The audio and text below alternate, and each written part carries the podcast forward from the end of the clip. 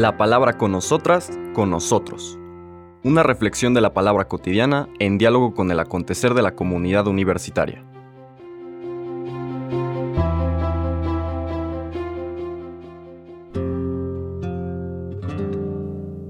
Hola, buenos días, bienvenidas, bienvenidos a la palabra con nosotras, con nosotros de este viernes 20 de enero de la segunda semana del tiempo ordinario. Terminamos nuestra semana con una, digamos, un nuevo segmento del Evangelio de Marcos. Ayer terminamos con el resumen de todo lo anterior al subrayar que Jesús ha venido, es la buena noticia de Dios. Jesús quiere y puede sanarnos y liberarnos. Jesús invita a sus discípulos a ayudarle a poder llevar esa buena noticia. Ese es el resumen que veíamos hoy. Y eso nos permite entender cómo se vincula todo lo anterior a lo que nos presenta la lectura de hoy, de este mismo capítulo 3 de, Marcos, ahora los versículos 13 al 19 que nos presentan lo que normalmente se llama el llamado de los discípulos, pero en particular la institución o el nombramiento de los doce. Dice el texto, en aquel tiempo Jesús subió al monte, llamó a los que él quiso, y ellos lo siguieron. Constituyó a doce para que se quedaran con él, para mandarlos a predicar y para que tuvieran el poder de expulsar a los demonios. Constituyó entonces a los doce, a Simón, al cual le impuso el nombre de Pedro, después a Santiago y a Juan, hijos de Zebedeo, a quienes dio el nombre de Boanerges, que significa hijos del trueno. Andrés, Felipe, Bartolomé, Mateo, Tomás, Santiago el de Alfeo, Tadeo, Simón el cananeo y a Judas Iscariote, que después lo traicionó. Palabra del Señor. Ya hemos oído en varias ocasiones este pasaje y hemos tratado de explicar algunos de los elementos. Yo quiero sobre todo subrayar cómo está ubicado en la mistagogía, en esta pedagogía, en esta enseñanza vital existencial que el Espíritu nos da a través del Evangelio de Marcos. Jesús es la buena noticia de Dios, primera frase de todo el Evangelio, principio de la buena noticia de Jesús, Hijo de Dios.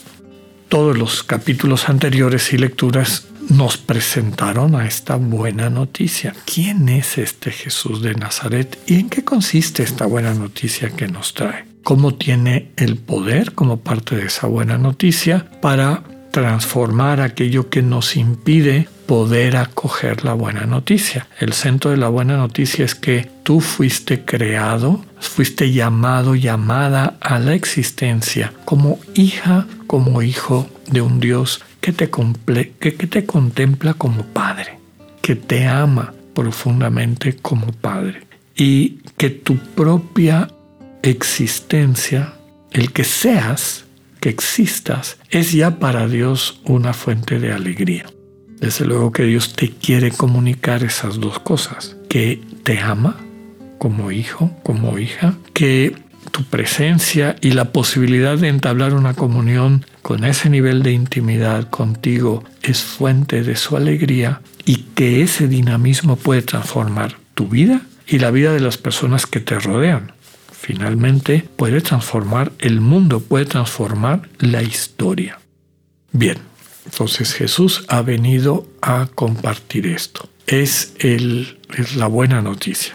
Él es el Hijo de Dios, el que finalmente nos muestra lo que esta filiación significa de manera ejemplar. Ayer veíamos que Jesús invita a sus discípulos a que le ayuden a transmitir esta buena noticia. Y eso es lo que vincula a la lectura de ayer con la de hoy. Jesús se lleva, dice el texto, a los que él quiso. Los quiere a todos. Aquí más bien no todos lo escuchan, ¿no? Él invita, eh, transmite esta posibilidad de ser copartícipes en la buena noticia llevada a nuestros hermanos y hermanas y finalmente toma esta decisión de ya lo hemos dicho en otras ocasiones, refundar a Israel.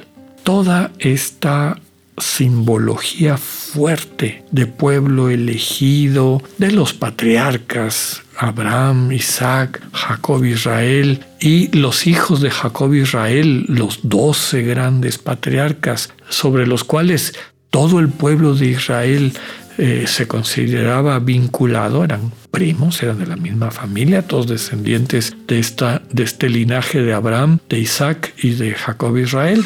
Bueno, sobre estos patriarcas se funda un pueblo y una misión.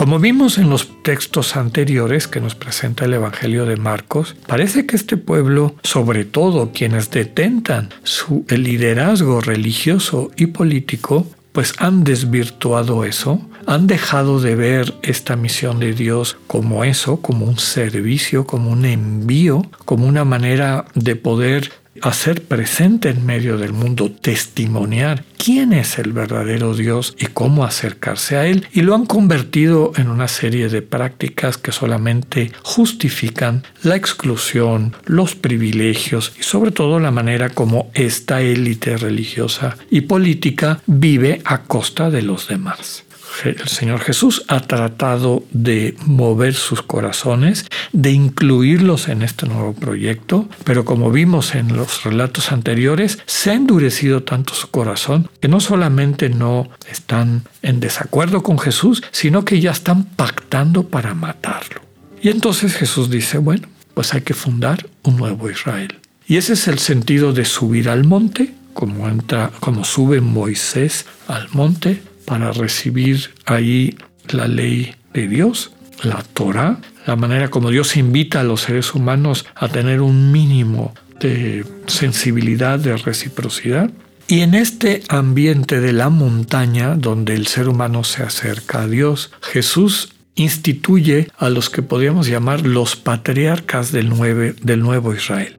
Llama la atención que nombre a doce y no a once de tal forma que él completara el número 12. Detrás de esto, desde luego, queda explicitado que Jesús está por encima de ellos. Digamos, Jesús es esta comunicación de Dios, esta buena noticia con la que empieza Marcos en el primer eh, párrafo de todo su evangelio, Jesús, el Hijo de Dios, es la buena noticia. Y este Jesús, Hijo de Dios, que nos viene a transmitir el sentido y camino del encuentro y comunión con Dios, va a fundar un nuevo Israel. No solamente digamos, una reforma de las prácticas piadosas, que ya sería bastante, ya vimos las resistencias que había, sino algo totalmente radical un nuevo pueblo elegido. Y este nuevo pueblo elegido está sustentado en estos discípulos, en estos pilares que Jesús elige.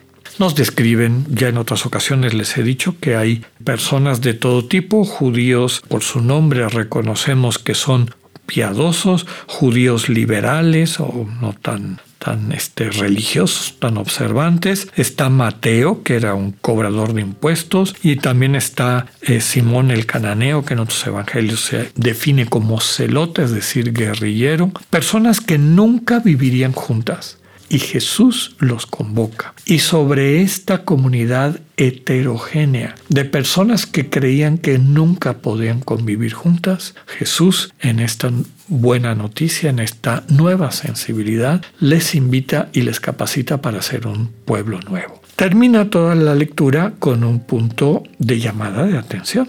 Entre estos doce hay uno que traiciona, hay uno que da la espalda, por lo tanto, llama la atención a todos los que escuchamos esto, que inclusive con todos los dones, con todas las características necesarias que Dios nos, nos otorga y nos regala, la libertad humana está presente hasta el final y Dios no puede obligar, solo puede invitar. Y hay quien toma la decisión de darle la espalda a Dios. Pidámosle la gracia de poder sentirnos parte de este nuevo pueblo y nunca perder de vista que nuestra vocación no es privilegio, sino servicio y misión. Que tengan un buen día, Dios con ustedes.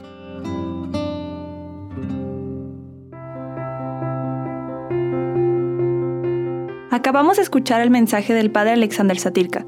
Escúchalo de lunes a viernes a las 8.45 de la mañana por radiveroleón.com o a través de nuestra app gratuita para iOS y Android. Radivero León, no todo está dicho.